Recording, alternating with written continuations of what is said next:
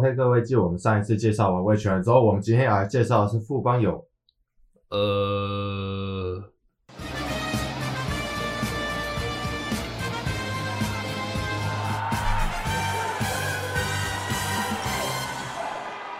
欢迎收听广播野球，球来就听。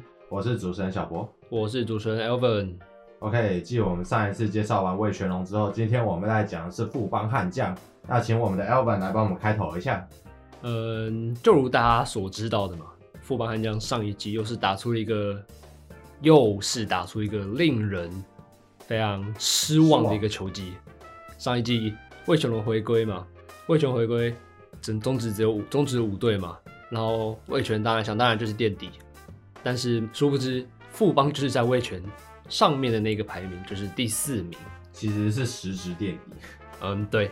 其实就是因为味全大家已经知道就是垫底了，所以其实是只是在比四队剩下那四队的战绩而已。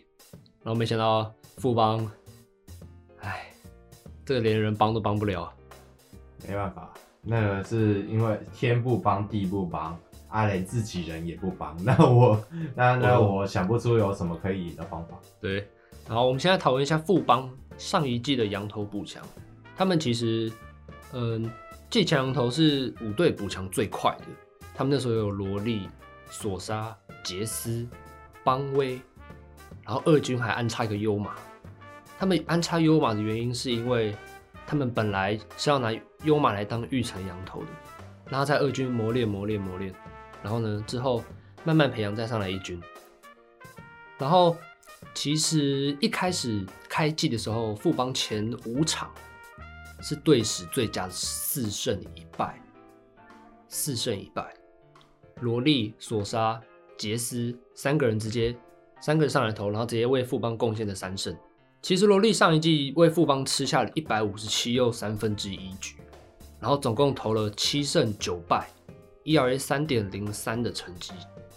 然后每次其实大家想要萝莉都是那种我们踢我们踢，然后对吗？大家都是问天嘛，其实萝莉其实也没有到那么悲情，她通常的悲情是那种投七局，七局失一分，要不然就是八局失两分之后，队友完全完全没有给她火力支援。然后其实从数据面来看，萝莉的圆护率有四点三五。好，如果各位球迷不知道援护率是什么的话，这边帮你们解释一下，援护率就是一场比赛。你的打者可以为投手打下多少的分数？所以在这边四点三五就是富邦的打者群一场可以帮罗力打下四点三五分，而且而且哦，富邦每一场的平均得分是四点一五分，其实是比他援护比援护率四点三五来的低的，所以其实富邦的打者群感觉也没有对不起萝莉啊。其实有一些只是在原本一些该赢的比赛没有赢而已啊。对吧？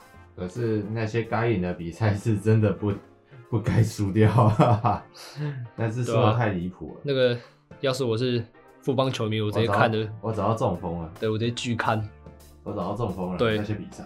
然后谈完萝莉，我们来谈 Sosa，Sosa 其实只在富邦出赛了两场，防御率一点八零，投了十局，然后他就因为膝盖受伤，然后就直接提前返国治疗。Sosa，我最威猛的依然是在前年了，二零二零年的时候，就算是弹地球年，Sosa 还是超强。对，然后他 Sosa 今年是回归了，只是今年去乐天了，对吧？当然他年纪年纪也有点大了。我个人觉得应该还是蛮猛的啊。对，我也觉得，至少至少他是在乐天了，因为乐天是全联盟打击最强的，对他可以至少躲过一个打击强队，然后面对其他四队就很好了。我们继续讲到。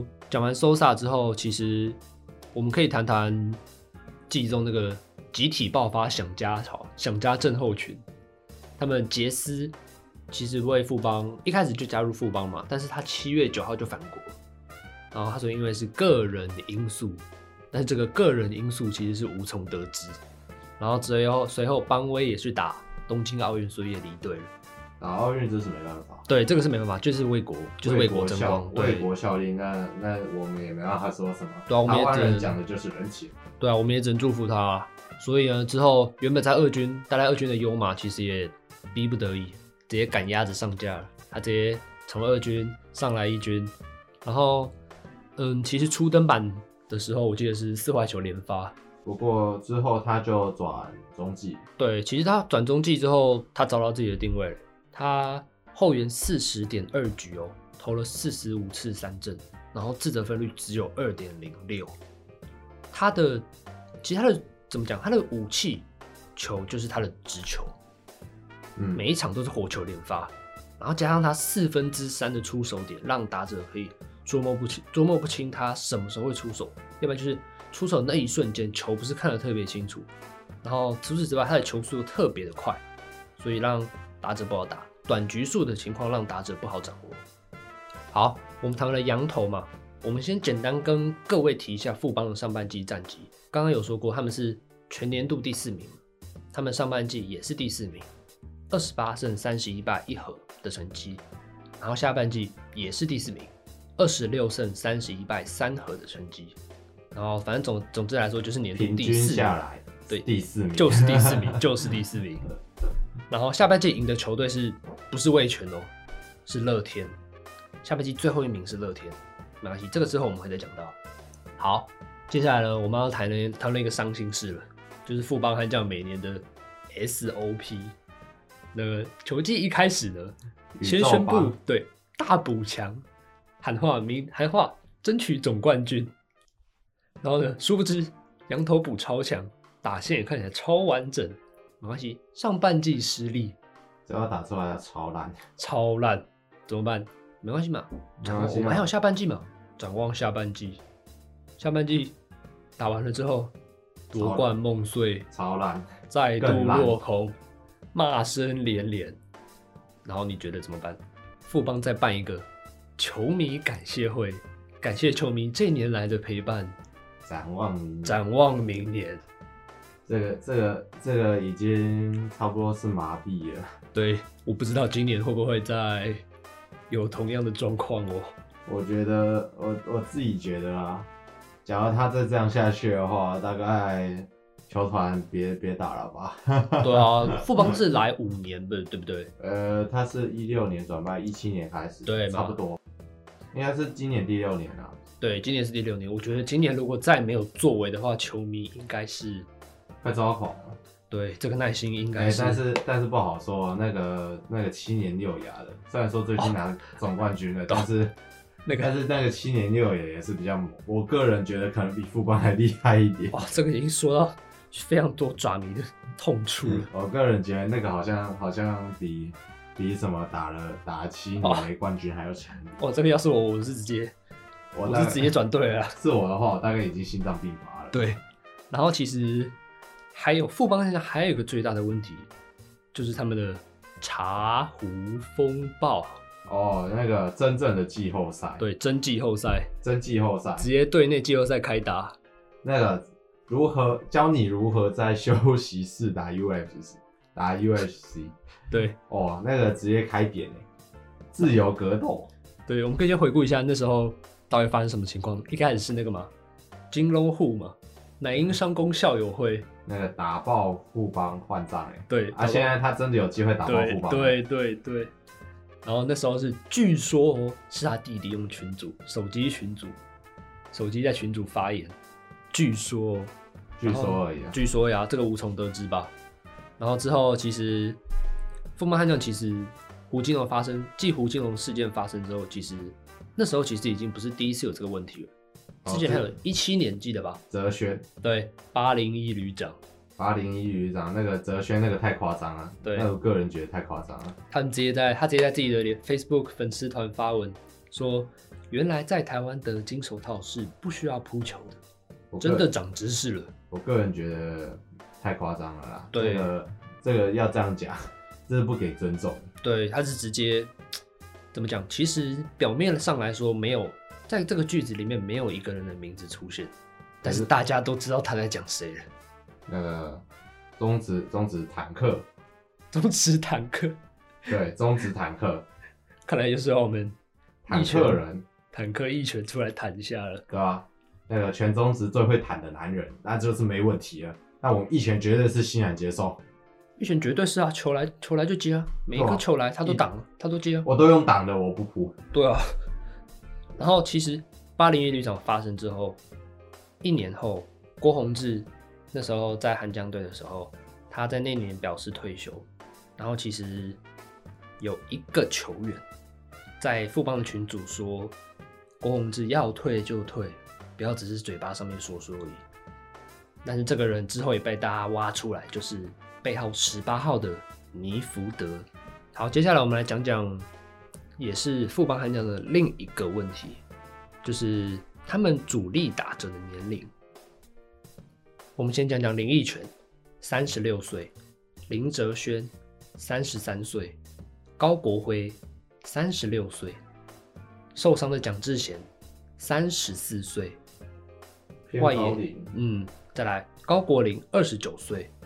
张敬德二十八岁，最后一个是他们的主力外野手，也是富邦悍将极力培养的申浩伟，二十四岁而已。虽然说申浩伟的年纪不是很大，但是你摊开来看，其他主力打者直接是都都是都是快快要变老将。对，这个已经是老已经是老。对，这个已经是老人军团了吧？对，已经是老将啊，没有啊，他那么爱选里外，就是有风险。虽然说里外就是宝，但是你也不能保证里外的资历或是成绩或是态度就是最好。哦，那是当然的。对 对，毕竟爱搞爱爱搞都是里外的。对啊，对啊。但是我觉得这这是个问题，因为他的年轻的小将没有养起来，应该说、嗯、或者说他们的那个天赋还没有被引出来。嗯。但是那个，所以现在就是有点像是一个青红不接的状态，就是你老将，你老你现在是靠老将打，可是老将现在快打不出来了。没错，他们的打者世代没有交替。对，他现在他现在的状况就是你打者没有交替，然后那个你老将你老将打快打快不行了，然后小将还打不出来，哎、啊，你的中生代在哪里呢？你的中生代根本没有养出来、啊，对，绝对你没有养出一个中生代来啊，对。硬要说的话，高国林算是中生代，但是我觉得这是少数中的少数，真的太少了。对，我觉得真的有点太少了。他没有养出一个足够可以支撑球队的中生代。对，我觉得这是富邦的一个问题。对，其实讲到这个点，我们可以再延伸去谈富邦的选秀策略。其实刚刚有提到申浩伟，他是在二零一六年富邦那时候还是义大犀牛。那时候，义大犀牛以第一轮第二指名就选走了申浩伟，但是以结果论论来看哦，在申浩伟后面的有谁？陈杰先、詹子贤。以结果论来看哦，这些都是非常成功的案例。但是怎么讲，这都是结果论。可是我觉得也是要看当下球队到底是缺了什么。对对对。但是富邦那时候评估是，他们就是缺一个外野手，那时候就是要他们达成他们主力跟。年轻世代衔接的一个过程，但是没想到申浩伟的状况掌握度不是到那么高。他可能他可能那个你要想啊，他可能缺的不是 power hitter 啊。哦，对对对对，他们可是这个缺个枪吧。然后他那个，然后陈杰宪那时候是内野。呃，对对对对对对。按、啊、你说，按、啊、你说詹子贤，那那就不知道啊。对啊。然后一七年的话，其实富邦悍将那时候是富邦悍将，他们第一轮选的是。潜力内野手杨敬豪，这个其实我也蛮期待他今年的表现的啦。杨敬豪嘛，对，应该可以，嗯，不好说。嗯，手背算是蛮稳定的。那时候最后季末的时候有上来打了几场，嗯，打了几场守了几场，倒是对他的手背蛮有印象的。然后杨敬豪的后面有林立，林立啊，嗯，黄子鹏、郑军人、蔡奇哲，有异曲同工之妙。对啊。这都是后轮福袋，嗯，后轮福袋这个东西都是看运气。对，这个就是看运气了。然后一八年的话，富邦悍将那年是选了江国豪，投手，然后统一下一个是统一，统一就选了我们安可。那时候也是以先发投手的样，先发投手的样貌去选进来的。啊。然后魏魏全那年也是第一轮，他们就选了徐若曦，还在后面选了郭天信。但是怎么讲，这个其实都是结果论了。你可能对你当下评估那个投手可能是比对方选的投手来得好，你就要去选择。要不然你选你没选之后也是被球迷骂。你选了之后，那个球员表现不好，你还是被球迷骂，你不如就好好专心去培养那个选手，未来的发展可能还会比较好。可是我觉得他这几年的选秀策略上面，我觉得问题就真的不是要出在哪里啊？到底是没有运气吗？纯粹的运气不好吗？还是他们的看人的那个样子或、嗯、感觉其实是蛮蛮错误的，错的有点离谱。对，但是其实这两年就选了旅外嘛，张敬德跟江少庆嘛。江少庆绝对是 OK 的，绝对绝对是 OK 的。可是那个敬德兄，敬德兄回来之后，他的打击也不怎么样啊。嗯，打击是有缴出一些还不错的成绩，只是他还要兼顾守备。那个，但是敬德兄的手背绝对有料。敬德兄的手背，我看、嗯、我看完之后，我觉得他，因为我之前去查了一个数据，敬德兄其实是那个台湾目前主去年去年主杀率其实是最高的哦。其实他的主杀率是。中职捕手里面算最高的，真的、啊。那我觉得他在守备上应该是没有什么问题的，嗯嗯。但打击上真的加油。对，因为毕竟你要缴出非常好、非常好的成绩，你才能叫旅外。对对对。最后呢，我们来谈谈富邦悍将的新球季概况。他们其实知道了自己在打击上的一些瓶颈，所以补进了霸地士。他在日职有三年的经验哦，三年的经验其实。算多不多，算少也不少。他在日职三年缴出了两成五七的打击率，外带六十二轰，然后是还不错，这样等于平均一年至少有来个二十轰吧。在那个在日职能达到两成五已经是不错的成绩。对对对，毕竟日职是投手投手联盟。对，然后重点是值得一提的是，他最后一年哦，他待在日职的最后一年是二零一九年，那年他就打出了爆量的二十六轰。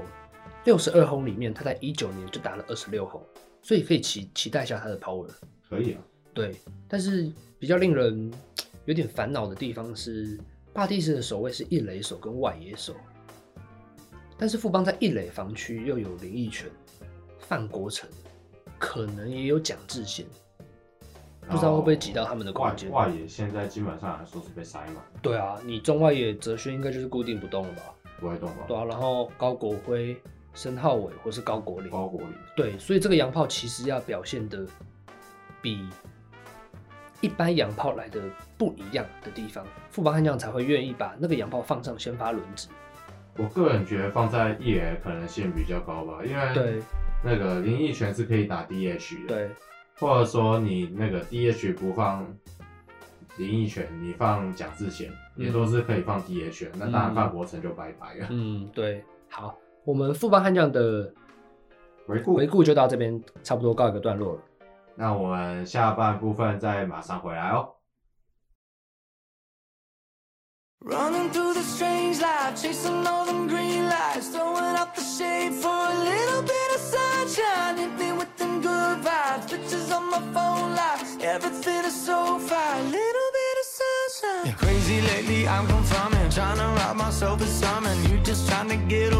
life is not fair. I've been working on my tunnel vision Trying to get a new prescription. Taking swings and even missing But I don't care. I'm dancing more just a little bit. Breathing more just a little bit. Care a little less just a little bit. Like life is woo I'm making more just a little bit. Spin a little more take a bit of it. Smile a little more and I'm into it ah, ah, ah,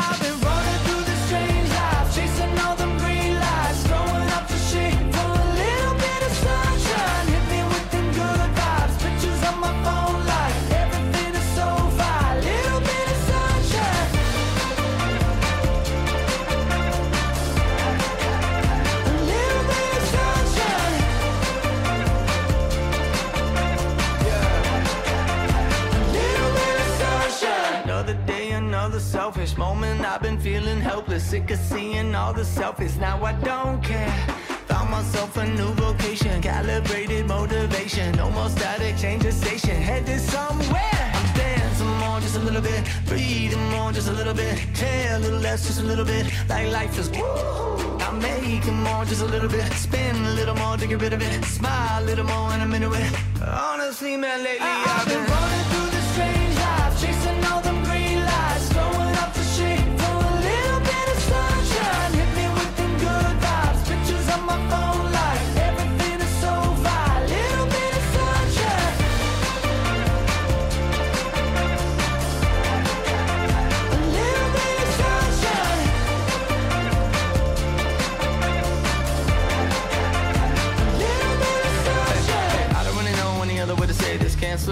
Keep up with the changes. Punch that number and the name when I clock in. Now I feel like Michael with the cane when I walk in. Basically, life is the same thing, unless you don't want the same thing. Probably should've won and got a feature, but I didn't. I've been saving up the money cause it's better for the business. I've been running through the strange life, chasing all them green lights, throwing up the shade for a little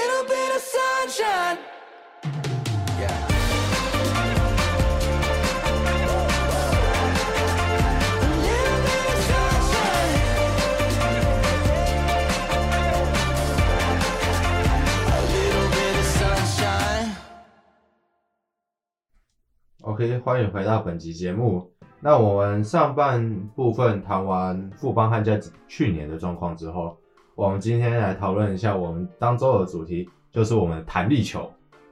好，那跟各位解释一下，到底什么是弹力球呢？那弹力球就是所谓的弹性系数比赛用球，弹比较高弹性系数的比赛用球。那比较高弹性系数的比赛用球呢，就会造成什么东西呢？打击满天飞，全垒打满天飞。或者说长打满天飞。好，那我们我这边跟各位观众科普一下，弹力球所在的年份大概是哪边？大概就是一五一六，嗯，然后跟二零二零，二零二零算是一个算是一个重启。那个如果有看过电影的话，就是一个重启系列。重启系列，对。那这边我们就要我们讲弹力球嘛，但是我们要有一个。证据能够支撑说那一年超弹的，弹到一个不行。那我们拉出来二零二零年跟二零二一年的打击数据来看看。那我们就单论场均全垒打这个问题就好了。二零二零年它的场均全垒打数是二点三三，也就是每一场就会出现二点三三支的全垒打。嗯，那我们二零二一年的全垒打场均全垒打量呢是一点一。但是这边要注意到一点比较特别的，就是二零二一年因为有加入味全龙了，所以它的比赛数是增加的。可是，在比赛数增加的情况下，照理来讲，全垒打数是要增加的。对，但是没有，是减少了。对，它反而是下滑了。这边我跟各位补充一下，二零二零年跟二零二一年它的球的弹性系数是什么？二零二零年的上半季呢，球的弹性系数是零点五。零点七五七四，然后在上半季之后被人家说太弹了，整天打全垒打之类的。对对啊，那个球迷爱看爱看又爱抱怨，对不对？所以他下半季就微调了一下弹性系数，变成零点五六三。那在过完那一年之后，但每一篇每一篇网络文章都开始在开始在检讨说，哎、欸，今年怎么这么弹？今年全垒打满天飞。按、啊、那个新人才刚进来，为什么可以打三十二轰 之类的？哎、欸欸，那个对，所以在二零二一年的时候，中职就决定下调了他的球的弹性系数，再调更低，调到零点五五九。那在调到零点五五九之后呢，就很明显的看到去年的全垒打产量真的是降到非常非常非常的低。对，然后这边。我再拉出一个数据来看，也就是另外一个打击数据，也就是 OPS。OPS 是什么东西呢？这边跟各位解释一下。OPS 的意思就是上垒率加上长打率，就可以算出这个的 OPS。那二零二零年的 OPS 呢是零点八二二，嗯，这个是联盟平均。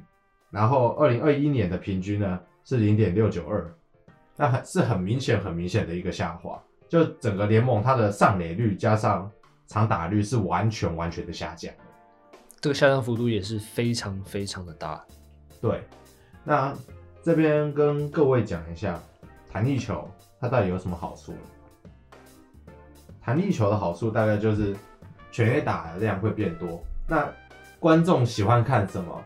打击战啊，观众就爱看打击战啊。对啊，观众就是喜欢看全垒打满天飞啊，整天飞来飞去啊。大家怎么可能喜欢看那种一比零的比数，或者是什么二比一那种低比分，然后成都是投手那边投投。我又我又不是在看足球，为什么要看一比零？对啊，大家都喜欢看那个什么十五比十三，或是什么十二十比十八。对啊，那个最好最好是什么那个十五比三，然后接下来开始终极大逆转。对对对对。对啊，我们最爱看这种，对不对？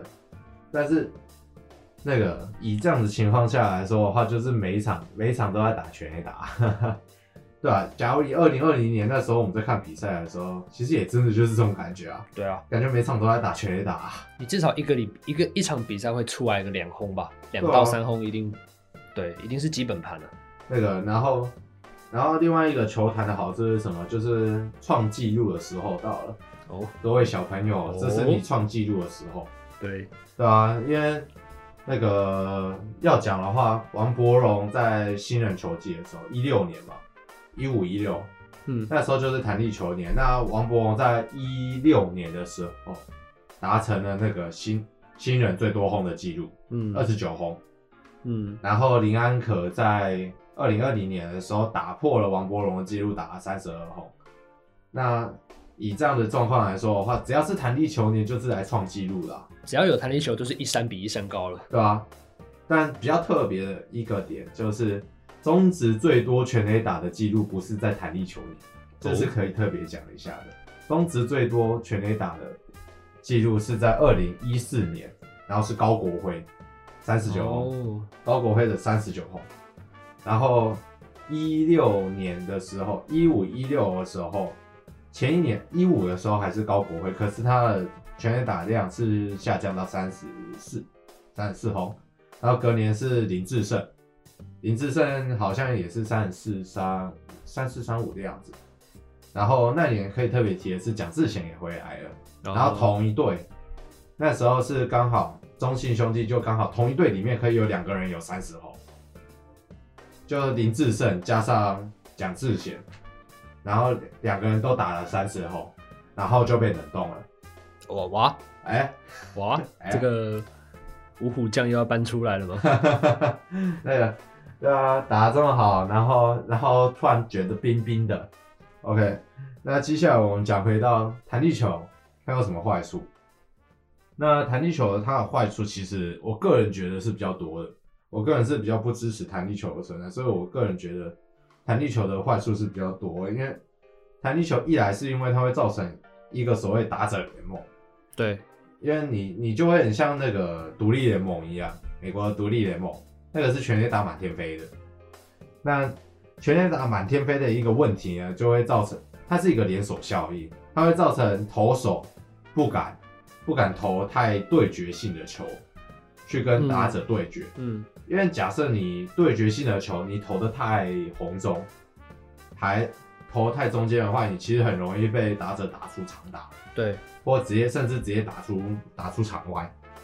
那以这个状况上来说的话，投手就被迫要以更多的球数去跟打者对决，因为你只要那个，你只要投的太中间，只要太中。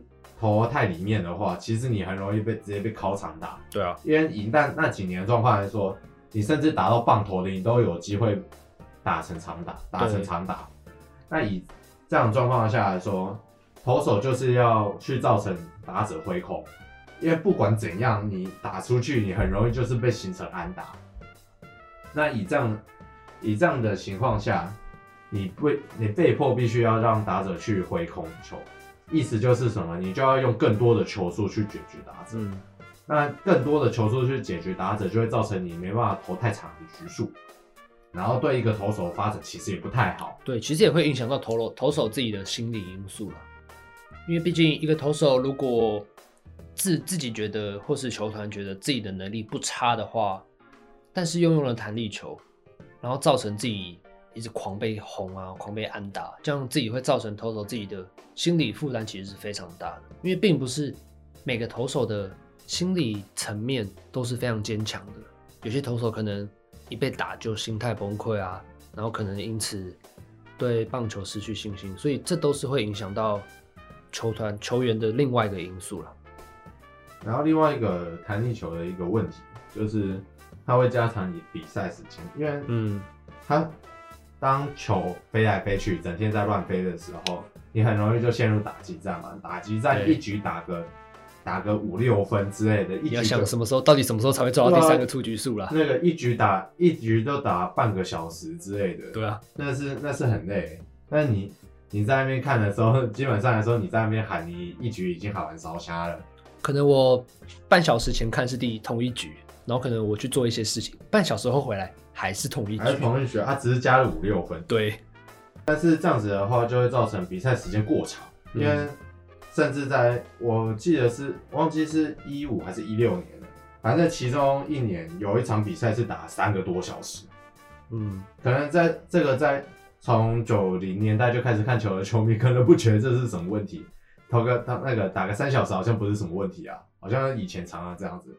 可是要记得，中职这几年是极力的在加快整个比赛的节奏了，嗯，甚至已经可以加快到一局可一场可以打不到两个小时了。嗯，所以当出现一个三个小时的比赛的时候，在现代的宗旨来说，是一个非常非常非常。不乐见的一个情况，也是非常非常少见的一个情况。对，因为毕竟你的球赛比赛时长拉长，你你势必会降低球迷的观感体验嘛。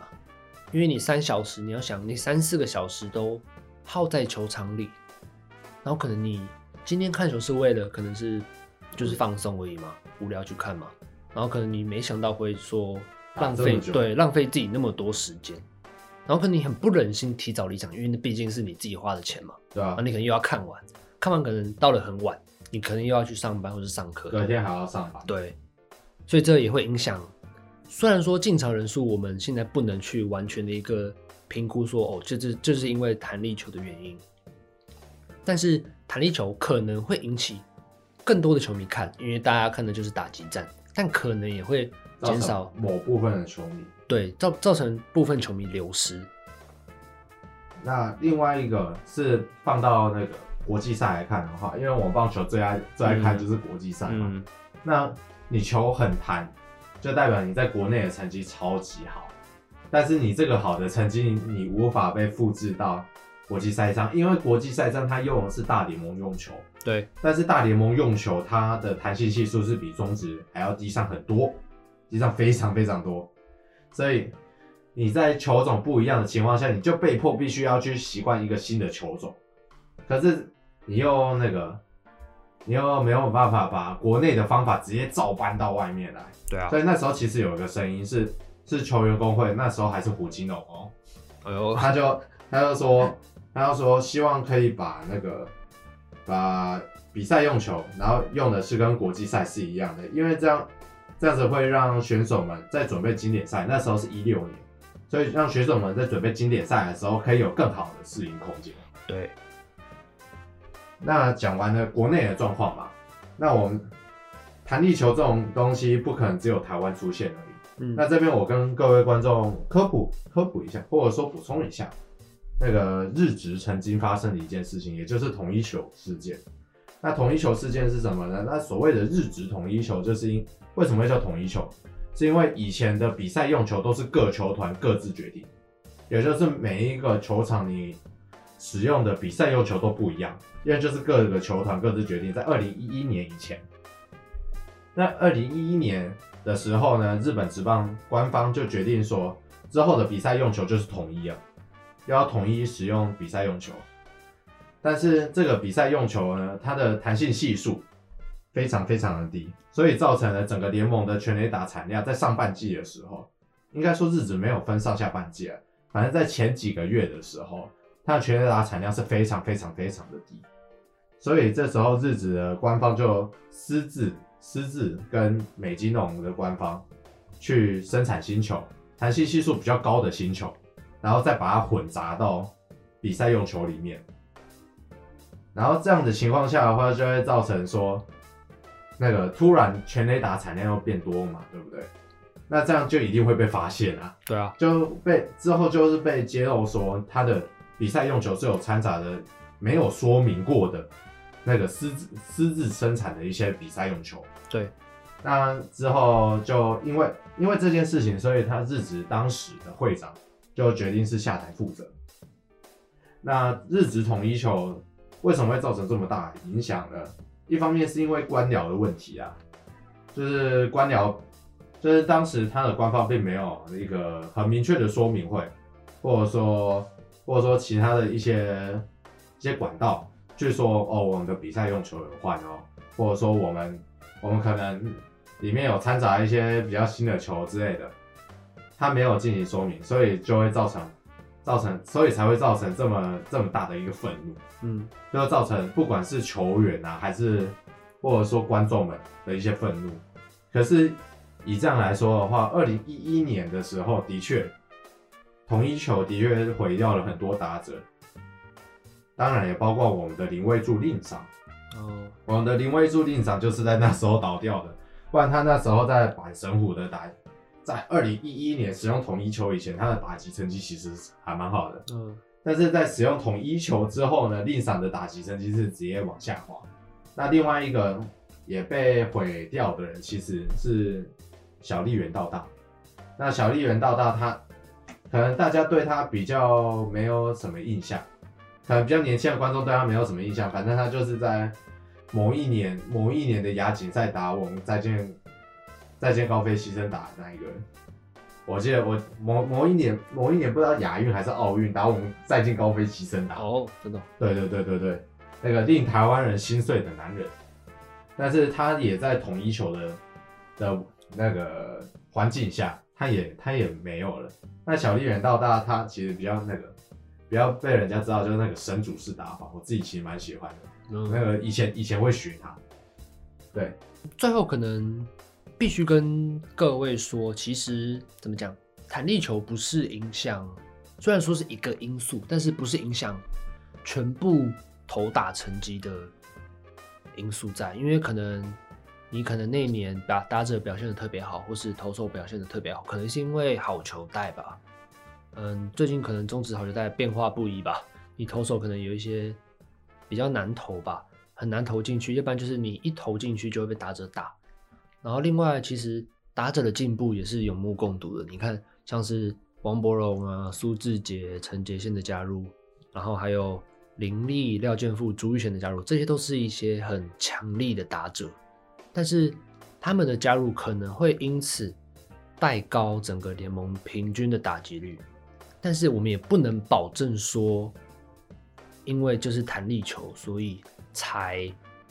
造就了这些成绩。对，可能是因为打者本身的能力就不差，但是这个我们无从得知吧。其实那个网络上有一个声音是说，是跟那个训练方式的问题。嗯，因为这几年打者的训练方式其实已经开始偏向美式了。对，你从原本的那种那种推打练推打的体系里面变成全力挥击，那变全力挥击之后会造成你的长打率增加了。嗯，其实这也是一个这也是一个原因。所在。对，其实这中指你看各队打线排下来，其实老实讲，大概只有一两棒是那种比较需要放掉的棒次，你其他六到七棒都是需要认真去面对的，就代表那些打者其实是还是有进步，就是他们有一定的 power 在。对，应该说中指的这几年的 power hitter 比较多了，然后。嗯，可以再值得一提的就是我们的五夺啊，他真的是弹力球受害者。其实端看数据面的话，因为刚刚小博有提到，就是二零一五是弹力球开始的那一年，对不对？嗯，对。然后其实五夺在二零一五年哦，防御率只有三点四五，所以代表他其实在弹力球的年那那一年是生存的还蛮不错的。毕竟那一年的那个防御率大概是五点多，对，五点六吧。对，没错没错。然后那一年五夺只有三点四五，然后其实真正他一直以来到一八年的防御率都是在三左三三上下，然后到了一九年在富邦的第一年跟二零年在富邦的第二年防御率是偏高的五点四八跟六点五五，这两年就是造成五夺比较状况比较下滑的原因。但是二零二一去年呢？他的防御率又回到二点九零，所以其实可以归咎到五夺，其实不一定是大家所说的弹力球受害者，他只是状况时好时。对，状况时好时坏。你看弹力球盛行的年代，他也是投的好好的三点四五嘛，对啊。然后你可能二零二零年有说吧，那时候也是弹力球年代，嗯、突然又来个六点五五，这个状况真的是很难掌握，所以不能端看。数据面就知道说哦，谁是弹力球受害者？你真正还是要说，其实选手的当下的状况自己最清楚啦。你自己那年是怎么样的调整状况，那年是怎么样的表现，自己心知肚明。对，OK，那我们今天的节目就先到这边为止了。我是 Elvin，我是小博，我们下次见，拜拜。